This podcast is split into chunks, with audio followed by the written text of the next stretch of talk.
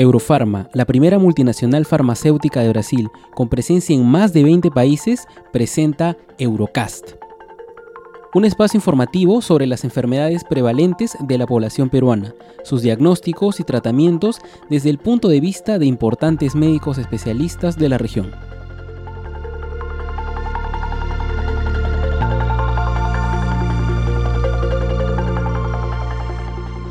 Reciban todos una cordial bienvenida a un nuevo episodio de Eurocast. En esta ocasión tenemos como invitado al doctor Juan Carlos Samamé, médico oncólogo con entrenamiento internacional. Realizó su residencia en el Hospital Universitario Arnao de Villanova de Lleida, máster en investigación médica por la Universidad de Lleida y diplomado en oncología médica por la Universidad de Girona de España. Actualmente coordinador del Comité de Tumores del Hospital Nacional Arzobispo Loaiza, médico staff del Centro Oncológico Aliada y de la Clínica San Felipe, fundador y director de la plataforma educativa Aprendiendo sobre el Cáncer. El día de hoy, el Dr. Samamé realizará una síntesis sobre los últimos abstracts de ESMO Breast Cancer y ASCO en cáncer de mama. Escuchemos al doctor. Hola, soy el doctor Juan Carlos Samamé y en el presente episodio de Eurocast les hablaré de cáncer de mama. Básicamente, les presentaré una selección de trabajos que han sido presentados en dos de los congresos más importantes del rubro. Me refiero al ESMO Breast Cancer y del ASCO 2020. Ambos fueron de forma virtual por primera vez en la historia, debido a la pandemia que vivimos por el nuevo coronavirus causante de la enfermedad COVID-19. Bueno, sin más preámbulos, nos metemos en la materia. Empezaremos por los abstracts seleccionados de los 317 que fueron presentados en el ESMO Breast Cancer. Vamos a dividirlos primero en algunos que son de la enfermedad de ER2, de triple negativo y finalmente de luminales. Con respecto a lo que es ER2, vamos a destacar el estudio Destiny Breast 01. En primer término, es un estudio fase 2 presentado por Jerusalem, el cual hablaba netamente del análisis de subgrupos de pacientes tratadas con metástasis cerebrales con trastuzumab deruxtecan en pacientes con cáncer de mama ER2 avanzado. Se entiende que para entrar a este, a este estudio se tenía que haber sido expuesto previamente TDM1 y de hecho nosotros sabemos por una publicación de New England Journal de febrero de este año que el trastuzumab deruxtecan ha sido probado para tratamiento de enfermedad irresecable metastásica ER2 positiva que ha progresado a más de dos líneas de tratamiento anti-ER2. Lo que nos decía este estudio básicamente era que pacientes que tenían lesiones estables, tratadas eh, a nivel cerebral, eh, lograba una respuesta importante y tenían una mediana de sobrevida libre de progresión o PFS cercana a 18.1 meses. Importante mencionar que el trastuzumab deruxtecan es un fármaco que todavía se sigue estudiando y tenemos tres estudios fase 3 en ongoing, el BREST 02, el Destiny Breast 03 y el 04. El Hard to Climb es un estudio muy interesante que se basa en el tucatinib, un inhibidor de tirosinquinasa novedoso, y en este estudio entran pacientes que habían sido previamente tratadas con trastuzumab, pertuzumab y TDM1 con un buen ECOG y que tenían una resonancia magnética al inicio.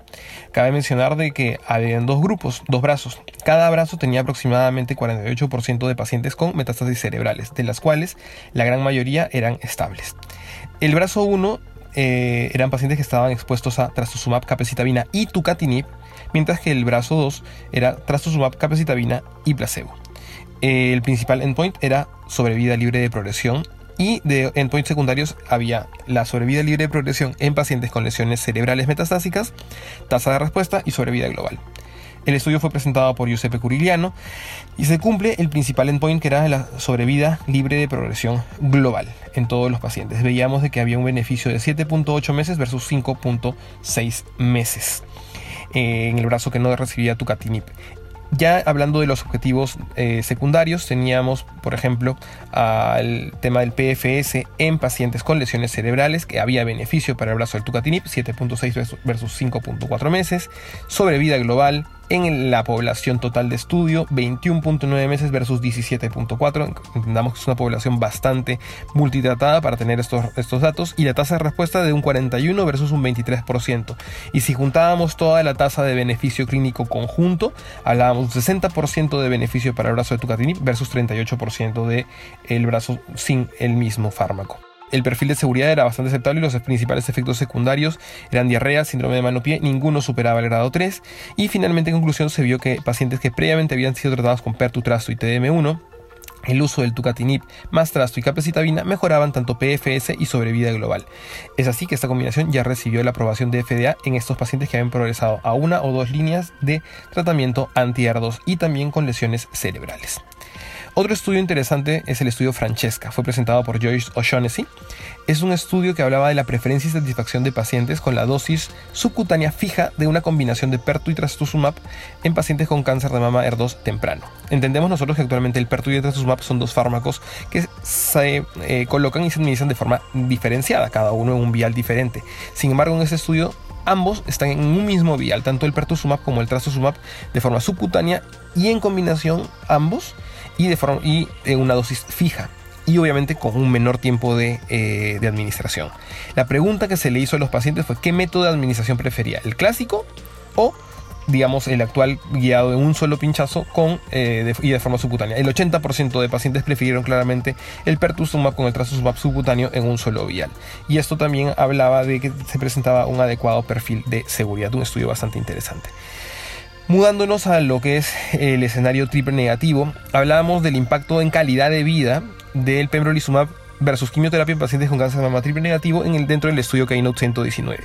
Este estudio era un estudio fase 3 y comparaba lo que era el anti-PD1 pembrolizumab versus la, eh, con la quimioterapia de eh, elección por parte del investigador en segunda o tercera línea de tratamiento de pacientes con cáncer de mama eh, triple negativo metastásico. El objetivo principal y eh, era en este estudio analizar también por subgrupos de acuerdo al PDL1, de acuerdo al Combined Positive Score o CPS más de 1 o más de 10. Finalmente lo que se vio era describir lo que era la calidad de vida vinculado a salud y finalmente a las seis semanas de empezar el estudio finalmente se vio un beneficio para el brazo que era con, tratado con inmunoterapia. Entrando ya al escenario luminal eh, tenemos eh, un póster en el cual fue presentado por Cajan en el cual habla de la calidad de vida entre el palvociclip más terapia endocrina versus capecitabina, es decir, del estudio Pearl. El estudio Pearl fue presentado por Miguel Martín en San Antonio Breast Cancer Symposium del 2019. Lamentablemente fue un estudio eh, negativo y se comparaba lo que era terapia endocrina avanzada en escenario avanzado versus capecitabina, que es la quimioterapia que generalmente se emplea cuando se progresa por primer, eh, digamos, a todo lo que es la terapia endocrina en este tipo de pacientes luminales. Se comparaba exemestano versus capecitabina y fulvestrano versus capecitabina, el estudio original. Aquí solamente hablábamos de calidad de vida y se demostró que los pacientes con terapia endocrina mostraron un deterioro mucho más lento de calidad de vida que aquellos que recibían quimioterapia bioral en forma de capecitabina. Un estudio que fue presentado también es el estudio de Brusky, en el cual hablaba de la respuesta tumoral en el mundo real, en el real world, en la práctica clínica de Estados Unidos con el palvo más letrozol versus letrozol en pacientes con cáncer de mama metastásico. Recordemos que en el estudio Paloma 2, presentado por Máximo Cristofanilli, se veía que había un aumento de PFS en la primera línea para estos tipos de pacientes, 27.6 versus 14 meses aproximadamente, en pacientes con enfermedad luminal avanzada. La idea actualmente en este estudio fue describir eh, la mejor respuesta tumoral basado en el real world data, basándonos en un análisis retrospectivo de historias clínicas electrónicas empleadas en la base de datos Flatiron, que hablaba de más de 280 centros clínicos oncológicos de Estados Unidos lo que se pudo ver es que se cumplía el, el, endpoint buscado y hablábamos que en primera línea, usando palvo más, letro, más letrozol, se tenía una respuesta de casi un 58.6 versus un 39% y solo se empleaba letrozol solo. Esto confirmaba o apoyaba la hipótesis o la idea de poner como primera línea a esta combinación de palvo-letrozol. Eh, siguiendo con los, con los casos de los fármacos de inhibidores de ciclina, tenemos el póster de Martínez Sosa, eh, Martínez Sáez, perdón, el cual hablaba de un modelo clínico combinado para predecir el PFS en pacientes con cáncer de mama metastásico tratados ya con inhibidores de ciclina. Se basaba en una base de datos de pacientes del Hospital Clínic de Barcelona, en el cual se analizaba lo que era el ECOG, era la edad, la línea de tratamiento, la resistencia hormonal, tipo de terapia endocrina recibida, estatus menopáusico, el tipo de inhibidor de ciclina, si había metástasis de nuevo o viscerales. Sobre esto se analizó en términos de PFS. Se vio que aquellos pacientes que tenían más factores de riesgo y versus menos factores de riesgo, los que tenían menos factores de riesgo tenían un PFS mucho más corto, aproximadamente de unos 8 meses. Y este score o esta tabla de validación se comparó también en otra realidad como era el Instituto Oncológico de Veneto en Padova, en Italia, y los resultados fueron casi calcados, exactamente igual. Los que tenían peor pronóstico por más variables eh, críticas, hablamos de 9, 9 meses de PFS. Esto nos da a entender de que pescando estas variables eh, que son bastante aplicables, podríamos ver de predecir la respuesta posterior a este tipo de pacientes con estos tratamientos. El estudio Prometeo 2 fue presentado por Eva Ciruelos. Es un estudio de Solti que está en desarrollo y muy provocador. Habla del palvociclip en combinación con letrozol en pacientes con cáncer de mama metastásico, cáncer de mama temprano luminal, eh, que presentaban enfermedad residual después de un tratamiento estándar neoadyuvante. Los pacientes fueron expuestos a antraciclinas y taxanos neoadyuvantes de forma normal y se vio que eh, aquellos pacientes que presentaban enfermedad residual más de 10 milímetros por resonancia o por medio de biopsia eran expuestos a cuatro semanas de palvo letrozol y luego la cirugía, donde se hacía la segunda biopsia. Eh, importante mencionar que el principal endpoint era valorar eh, la cantidad de ciclo completo de arresto del ciclo celular, traducido en términos de KI67 menos de 2.7% al momento de la cirugía. Los secondary endpoints eran básicamente la, eh, respuesta completa patológica en mama y en axila y adicionalmente ver obviamente el residual cancer burden o el RCB después de la neoadjuvancia. Un estudio bastante interesante que eh, está en ongoing. Luego se presentó un estudio eh, analizando el fármaco LSZ102. Este fármaco eh, ayuda para poder entender mejor a lo que tenemos de los fármacos degradadores selectivos de receptor estrogénico. Actualmente tenemos dentro de esta familia únicamente el fulvestrant que se aplica de forma intramuscular y en este estudio, que fue un estudio fase 1 y fase 1B, mostraba el perfil de seguridad de mujeres que habían progresado a quimioterapia o terapia endocrina, pudiendo esta haber sido inhibidor de aromatasa, inhibidor de ciclinas o fulvestrant, ha recibido este fármaco de estudio, el LS-Z102, solo o en combinación con ribo o con inhibidores de PI3K como el alpelisib. El objetivo primario era ver el perfil de seguridad y tolerancia. El 68% de pacientes ya había progresado una quimioterapia, importante mencionar. La tolerancia fue bastante adecuada, mostrando principalmente efectos secundarios gastrointestinales y se mostraba un muy prematuro beneficio clínico en las combinaciones con ribociclib. Hasta aquí los abstracts presentados de ESMO. Vamos a hablar ahora de los abstracts presentados en ASCO 2020, en la sesión virtual. De todos los presentados, 461 eran de cáncer de mama. Nosotros hemos detallado algunos que también ordenaremos primero de ER2, luego triple negativo y los luminares. El principal estudio, o el primer estudio de ER2 fue el estudio Caitlin, un estudio fase 3, que hablaba de TDM1 más PERTU versus Trastu más PERTU más un taxano. Luego de antraciclinas de forma adyuvante en pacientes con cáncer de mama ER2 temprano de alto riesgo. Es decir, luego de la cirugía los pacientes se dividían si habían tenido ganglios positivos o si tenían un tumor de más de 2 centímetros. Entonces recibían ambos brazos, recibían 3 a 4 ciclos de antraciclinas de AC y luego el brazo 1 recibía taxanos asociados a trastuzumab y pertuzumab, mientras el brazo B recibía TDM1 más pertuzumab. El principal endpoint era la sobrevida libre de enfermedad invasiva en pacientes con ganglios positivos en la población ITT, con intención a tratar. Y el, endpoint secundario fue eh, sobrevida global. No cumple este estudio su principal endpoint de sobrevida libre de enfermedad invasiva en pacientes con ganglios positivos, tampoco en la población eh, global, de modo que al no cumplir este, su principal endpoint, el Kaitlin se considera negativo. Sin embargo, eh, se ve que había un beneficio de, en términos de calidad de vida en aquellos pacientes que no se exponían al, tema de la quimioterapia completa, por decir así decirlo, y quedaba directamente que eh, seteado en eh, la adyuvancia para alto riesgo pacientes, eh, para estos pacientes recibir trasupertu y quimioterapia de acuerdo al estudio Affinity del año 2017. Nuevamente también aquí se presentó el estudio HER2CLAM que ya habíamos mencionado en ESMO que era el estudio del tucatinib. Sin embargo aquí detallaban más la población beneficiada con lesiones metastásicas cerebrales. Hablábamos de que tenía un PFS muy adecuado, casi de 9 versus 4 meses en aquellos pacientes que tenían lesiones cerebrales, tan, impactada también en sobrevida global. De modo que el sumar tucatinib atrás y capo, cape, doblaba la tasa de respuesta intracraneal y reducía el riesgo de progresión a nivel central o muerte en casi dos terceras partes. El tucatinib demostró también aumento de sobrevida global en pacientes con metástasis cerebrales con cáncer de mama metastásico avanzado y retraso en la progresión de estas lesiones también del sistema nervioso central. Un estudio bastante adecuado y un fármaco bastante potente. El estudio Train 2 o Train 2 era un estudio en el cual empezamos a ver el rol de las antraciclinas que está bastante controvertido, controversial actualmente. Tenemos la quimioterapia neoadyuvante con o sin antraciclinas en presencia de un doble bloqueo de pacientes en pacientes con cáncer de mama ER2. Era un follow-up de tres años. Dos brazos eran pacientes localmente avanzados que habían sido expuestos en neoadyuvancia a recibir paclitaxel, carbo, trasto versus FEC, es decir, antraciclinas, trasto y el principal endpoint era la, sobre, era la respuesta completa patológica. Se vio que ambos grupos lograron una respuesta patológica completa bastante interesante. Sin embargo, en términos de sobrevida global no hubo mucha diferencia y en sobrevida libre de evento tampoco. Sin embargo, aquellos pacientes que presentaron o que recibieron algún tipo de eh, eh, antraciclinas como la epirubicina presentaron un poco más de tasa de desarrollo de nuevas enfermedades neoplásicas.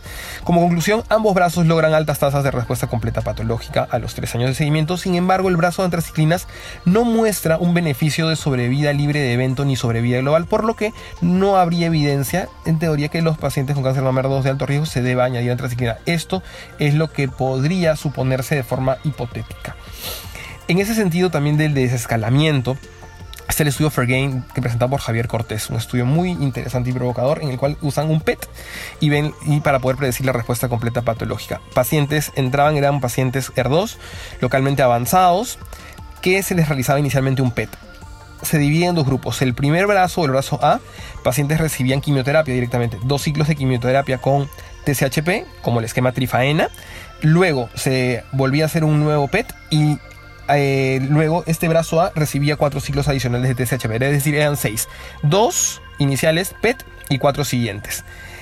Eh, y luego se iba al tema de la cirugía. En el brazo B era diferente porque estos pacientes recibían PERTU, TRASTU y terapia endocrina, si era necesario también por eh, dos ciclos, luego recibían el PET y en el PET se dividía respondedor, no respondedor. Si respondía por PET, seguía con seis ciclos adicionales de pertutrastu y la terapia endocrina de ser el caso. Si no respondía, entonces recibían la quimioterapia, era el TSHP y se iba a cirugía. Y en cirugía se dividía a su vez aquellos pacientes que tenían respuesta completa patológica de no respuesta completa patológica. Si lograban la respuesta completa patológica, aquellos seguían lo que era el pertutrastu, conjuntamente con la terapia endocrina por 10 ciclos y los que no lograban respuesta completa patológica recibían la quimioterapia TSHP por 6 ciclos y esto y adicionalmente lo que era el pertutrasto. Es decir, se buscaba de estratificar de acuerdo al PET. Y el principal endpoint era la tasa de respuesta completa patológica por PET en pacientes respondedores del brazo B, que finalmente el brazo de estudio. Vemos que en este estudio el casi 80% de pacientes fue un, presentaron un PET de respondedor y la respuesta completa patológica fue mayor en el brazo con quimioterapia, el que usó TSHP como trifaena, pero se vio que en ambos grupos con o sin quimioterapia, que los que respondían según PET lograban más respuesta completa patológica. Además se vio que esto ocurría más en pacientes con tipo ER2 puro. Entonces quiere decir que casi cerca de un 40% de pacientes que habían recibido este tratamiento en respondedores lograban respuesta completa patológica. De ser el caso, se va a seguir estudiando lo que es la sobrevida libre de enfermedad invasiva y si se mantiene el IDFS en el seguimiento de tres años, podría ubicarse el PET como nos ayuda, una ayuda para poder distinguir qué grupo de pacientes no requeriría quimioterapia en este escenario de pacientes con cáncer de mama ER2. El estudio CISUC 01, 001 presentado por Wang, era un estudio que hablaba de la capecitabina metronómica de mantenimiento luego de tratamiento estándar en pacientes con cáncer de mama triple negativo temprano. Eran pacientes que luego de haber sido eh, tratados con la terapia estándar, se les ofrecía 1.300 miligramos metro cuadrado por día por un año de capecitabina. Y el principal endpoint era la sobrevida libre de enfermedad. La mayoría de pacientes eran T2, ganglios negativos, grado histológico 3 y un KI más de 30%. La, la, reducción de dosis fue bastante imperceptible y los resultados fueron interesantes. La DFS mostró, que era el principal endpoint, mostró un beneficio de 83 versus 73% a favor del brazo de la capecitabina. La sobrevida libre de enfermedad a distancia también 85 versus 76, la sobrevida global 86 versus 81 a favor del capecitabina y finalmente lo que nos decía es de que esta opción de mantenimiento metronómico de capecitabina en aquellos pacientes con triple cáncer de mama triple negativo era una alternativa bastante interesante y segura. También se presentó el estudio Keynote 355, era un estudio fase 3, doble ciego de pembrolizumab más quimioterapia versus placebo, más quimioterapia en pacientes con cáncer de mama triple negativo metastásicos o localmente recurrentes. Era un estudio en el cual el principal endpoint era el PFS y se dividía a recibir pembrolizumab más quimioterapia versus placebo más quimioterapia en este grupo de pacientes. Lo que se pudo ver es de que eh, la PFS y el sobrevivo global estaban estandarizadas de acuerdo al PDL1 y CPS, más de 10 y más de 1. Lo que se vio fue de que la PFS en PDL1, CPS más de 10, era interesante y importante, era casi más de 9.7 versus 5.6 eh, y la PFS también en pacientes con CPS más de 1 también 7 puntos versus 5 y la PFS global en la población global era 7.5 eh, finalmente lo que se veía es de que la unión de Pembro con la quimioterapia en este grupo de pacientes lograba una respuesta importante e interesante. El estudio Parsifal, el estudio Parsifal ya entrando al tema de la enfermedad luminal, fue presentado por el doctor Antonio John. Eh, es un estudio randomizado multicéntrico en el cual eh, se dividía pacientes para poder recibir fulvestrant más palbociclip versus letrozol más palbociclip. ¿no? El principal endpoint era PFS, eh, del investigador y el secundario PFS y sobre vida global. Lo que se vio es de que el objetivo primario de PFS eh, se lograba con Palvo Letro 32 versus Palvo Fulvestrant 27.9 veces. Y en sobrevida global, tanto igual, a los, eh, era los 3 años 77 versus 39% a favor del brazo con Palvo Fulvestrant. Finalmente, el estudio Parsifal no concluye del todo porque ambas respuestas fueron y ambos brazos fueron bastante interesantes y no habla de la superioridad entre dos de las estrategias de endocrinas usadas en cáncer de mama luminal avanzado más adecuadas finalmente queda en manos de cada investigador. Se presentó también el estudio MindAct, una actualización de larga data del estudio MindAct. Eh, recordamos que el estudio MindAct fue presentado por Fátima Cardoso, es un estudio que fue publicado en New England Journal en el año 2015 sobre la plataforma MamaPrint, en el cual nos dividía básicamente en dos grupos, ¿no? De alto riesgo y de bajo riesgo. Y de acuerdo a eso se podía beneficiar un paciente de recibir tratamiento de quimioterapia o no de quimioterapia. ¿No? Finalmente eh, se ve que el estudio MINDAC era un estudio de desescalamiento para poder no ofertar tratamientos adicionales a pacientes que no lo requerían.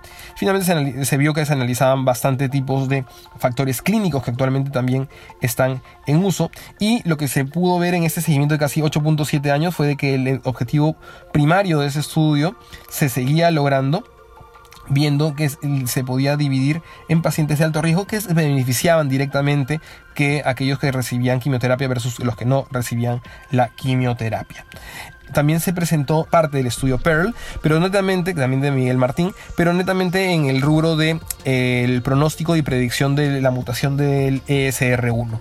Y se vio finalmente que en pacientes luminales metastásicos el ESR1 mutado eh, tenían peor pronóstico a nivel de sobrevida global que aquellos que eran wild type, independientemente del tratamiento a recibir. Finalmente, para poder terminar, podemos decir que eh, revisaron casi 800 abstracts entre ESMO, Breast Cancer y el ASCO 2020. De ellos hemos seleccionado solamente algunos. Estoy seguro que hemos dejado muchísimos sin poder comentar y muy interesantes. Eh, los invito a que lo puedan ustedes revisar y poder conversarlo quizás en otra ocasión. Creo que también nos deja toda la revisión de estos abstracts presentados que se está en busca del desescalamiento de tratamiento en casi todos los escenarios, principalmente en el ER2, y definir casos de riesgo para dar más terapia para mejorar tasas de recidiva solo en algunos casos específicos, por ejemplo el triple negativo. El rol de la inmunoterapia en triple negativo y también que ya empieza a aparecer también el tema luminal como el nivolumab, como es un anti-PD1. Se siguen buscando nuevas presentaciones de medicinas, como por ejemplo los eh, inhibidores de recaptación, como puede ser el CERT oral, o el TZ-Taxel, por ejemplo, que es un nuevo, nuevo taxano, y nuevos usos de antiguas drogas, como por ejemplo la capecitabina, hemos visto, la combinación BEX, biomarcadores y también test predictivos. Y en esta época, pienso yo, después de COVID, vamos a tener que tener y generar y crear nuevas estrategias formas de poder hacer estudios y enfoques mucho más fármacoeconómicos. Es lo que quería comentarles. Muchísimas gracias por su atención y estamos en contacto para un siguiente podcast. Saludos. Muchas gracias, doctor, por toda la información científica brindada el día de hoy. En Eurofarma estamos comprometidos con el bienestar y la salud de nuestra población, así como con la educación médica continua.